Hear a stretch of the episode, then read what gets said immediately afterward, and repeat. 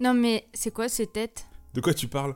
Bah le dessin des tortues ninja, elles sont super bizarres. Bah c'est le design original, c'est la toute première histoire des tortues. La première histoire? Oui, dans ce bouquin, t'as les 7 premiers chapitres des Tortues Ninja, les 7 chapitres créés dans les années 80 par Kevin Eastman et Peter Laird, les papas des tortues. Ah mais c'était un comics à la base? Et oui, c'est sûr que beaucoup de gens les ont connus grâce aux dessins animés et aux jouets, mais à la base c'est un comics, et un comics ultra indépendant d'ailleurs. Oh là là, mais les dessins quoi Oui, je sais, mais remettons un peu dans le contexte de l'époque. C'est deux potes inconnus qui aiment dessiner et raconter des histoires et qui un soir ont un délire complètement con et ont imaginé une tortue déguisée en ninja. Comme ça leur a plu, ils en ont rajouté trois, ils ont commencé à imaginer un univers autour de ça et bam, ils ont écrit le premier chapitre d'un truc qui deviendra culte. Mais comment ça se fait que leur délire est explosé au grand jour comme ça? Non, mais en fait, ça s'est fait petit à petit. Ils ont commencé par vendre le premier chapitre aux librairies autour de chez eux en mai 84, et ça a super bien marché. Du coup, ils ont dû réimprimer en juin pour honorer les commandes, et les libraires, ils ont demandé quand est-ce que le deuxième allait sortir.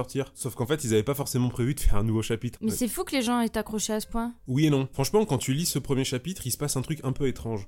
On sent un potentiel énorme, tu vois, les graines d'un truc vachement plus grand. T'as envie d'en savoir plus. Et bon, c'est aussi parce que les deux auteurs ont mis tout ce qu'ils aimaient dedans. C'est deux très grands fans de comics, de films et de pop culture en général, donc ils y font référence. D'ailleurs, tu sais pourquoi ils se battent contre les ninjas du clan Foot? Bah non. Bah parce que c'est en référence, ou plutôt c'est une parodie du clan de la main dans Daredevil. Mais non. Bah si si, et puis il y a plein d'autres petits trucs comme ça dans ce tome. Et pas besoin de connaître toutes les anecdotes sur le bout des doigts pour apprécier le bouquin. Il y a plein d'informations données par les auteurs, que ce soit sur le contexte général euh, à l'époque, ou euh, sur des cases par exemple en particulier. C'est plus que la première histoire du coup, c'est aussi une explication de la création des tortues? Ouais, exactement. Ça parle de l'histoire et de la création de ce comics culte. Alors oui, graphiquement, ça peut paraître bizarre et déplaire. Mais euh, si on passe par-dessus ça, franchement, on comprend pourquoi c'est devenu une licence aussi grosse. Il y a absolument tous les éléments de base qui font que les tortues, c'est un truc super cool. C'est presque émouvant de voir que tout part de là, en fait. C'est encore un truc que tu vas conseiller à tout le monde ça. Oui, c'est sûr, mais c'est plus pour l'aspect un peu historique et pour montrer à tout le monde que les Tortues Ninja, bah, c'est super cool et que c'est pas que le dessin animé gentil des années 90. Puis franchement, même les histoires sont encore super, ça a pas vieilli.